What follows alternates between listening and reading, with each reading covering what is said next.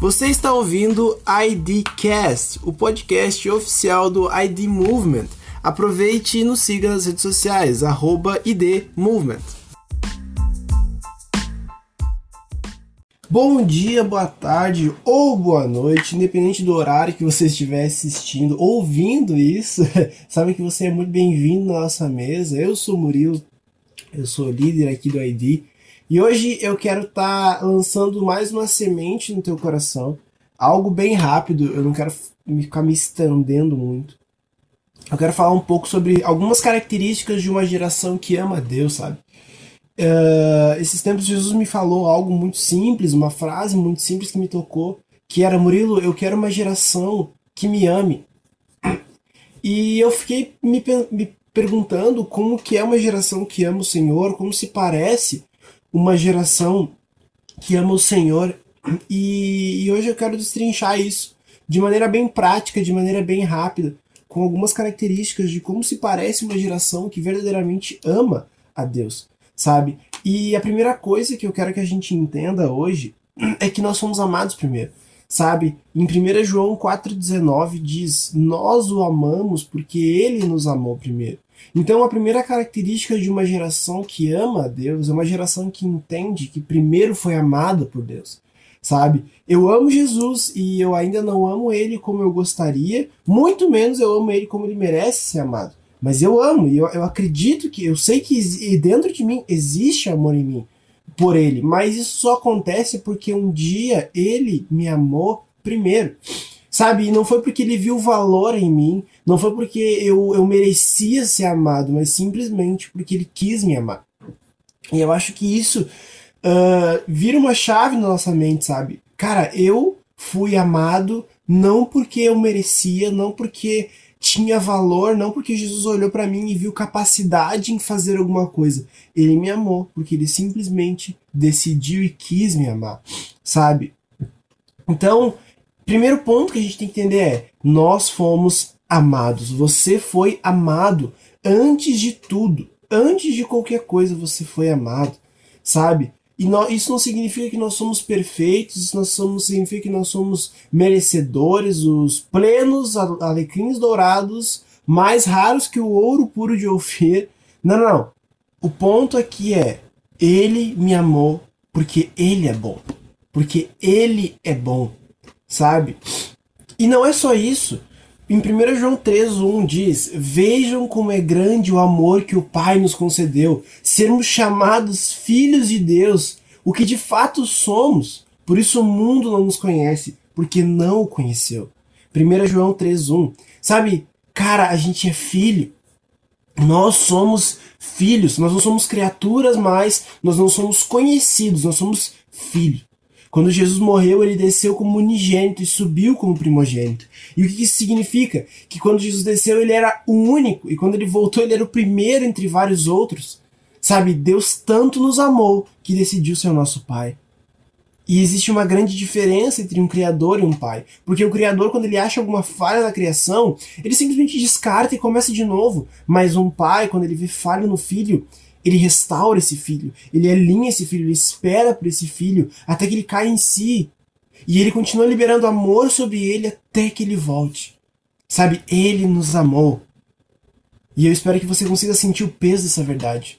Ele nos amou e isso basta. Então, essa é a primeira característica de uma geração que ama Deus, uma geração que entende que primeiro foi amado e entende o grande amor de Deus. Então, a segunda característica dessa geração que ama a Deus é uma geração que responde a esse amor à altura. E eu podia falar muito aqui sobre maneiras erradas que a gente às vezes responde, mas a gente ia tomar muito tempo, muito tempo aqui falando sobre as maneiras erradas. Então eu vou falar, eu vou direto para como responder ao amor de Deus à altura, sabe? E essa resposta está em Mateus 22, 35 ao 37. Um deles, perito na lei, o pôs à prova com esta pergunta: Mestre, qual é o maior mandamento da lei? Respondeu Jesus: Ame o Senhor, o seu Deus, de todo o seu coração, de toda a sua alma e de todo o seu entendimento. E por mais que pareça uh, uh, óbvio, responder a Deus amando Ele de volta não é tão simples, mas é a melhor maneira de responder Ele, amando ele de volta.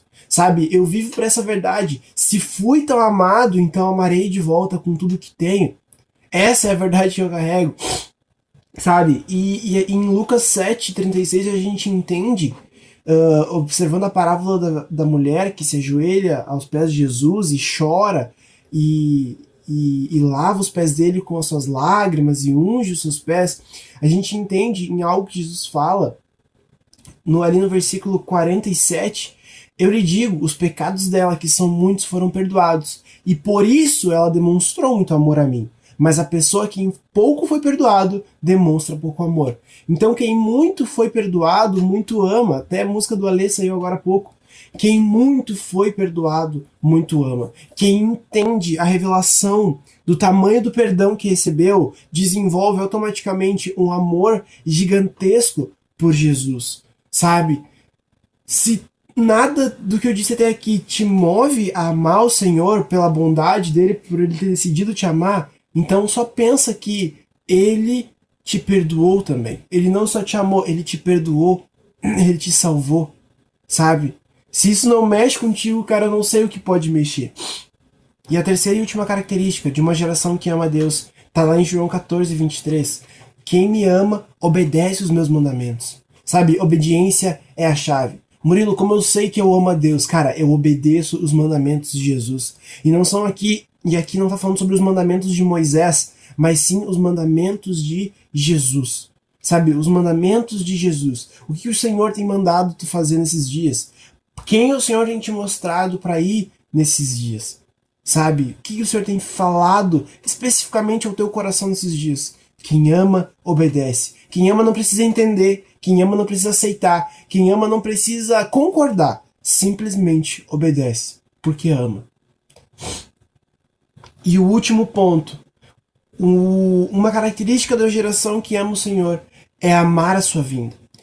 Em 2 Timóteo 4, 7 e 8, combati o bom combate, completei a carreira, guardei a fé. Já agora a coroa de justiça me está reservada, a qual o Senhor, reto juiz, me dará naquele dia, e não somente a mim, mas também a todos os quantos os que amam a sua vinda. Bendito é aquele que ama a vinda de Jesus, cara. Sabe, amar a volta de Jesus é o reflexo de uma geração que ama o Senhor e não somente o que ele faz aqui na terra, mas sim quem ele é. Amar a volta de Jesus é odiar a injustiça e a maldade e entender que nós não fomos criados para uma era caída, mas sim fomos criados para o conhecer plenamente em eternidade, na eternidade. Sabe que Jesus plante em nós o desejo da eternidade. Então, separando isso, essas são as quatro características principais de como é uma geração que ama a Deus. Então eu, eu peço que você se analise nesse momento e, e perceba onde você onde você tá, qual característica você tem, qual você tem que buscar e não perca tempo, cara. Jesus tem gente tem muita gente fazendo muita coisa por ele hoje em dia e, e isso é muito bom. O evangelho está sendo pregado, mas cara, Jesus está mais interessado hoje não só nos trabalhadores, mas principalmente nos trabalhadores apaixonados por Ele. Trabalhadores apaixonados por Ele. Feche teu olho, eu quero orar contigo por um momento. Jesus, nós te pedimos que o Senhor plante em nós paixão pelo teu nome e desejo pela eternidade. Sabe, Jesus, nós não temos nada e nós não queremos nada que não venha de ti. Jesus, nós queremos que o Senhor esteja em primeiro lugar nas nossas vidas. Jesus, nós queremos que o Senhor esteja tempo todo em primeiro lugar. É tempo de colocar o primeiro mandamento em primeiro lugar na nossa vida novamente. Amar o Senhor, teu Deus, de todo o teu coração, de toda a tua alma, de todo o teu entendimento. Sabe, Jesus, nós perdemos muito tempo, às vezes, trabalhando em coisas, correndo atrás de coisas e esquecemos que tudo que temos está em Ti. E se tudo que temos não está em Ti, deveria. E nós te entregamos isso tudo agora. Toma as nossas premissas, toma os nossos bens, toma a nossa vida, Jesus nós te entregamos tudo. Pai, nós te amamos. Mude as nossas vidas, Jesus. Mude as nossas vidas. Nos impacte com o peso dessa mensagem. Em teu nome. Amém. Amém.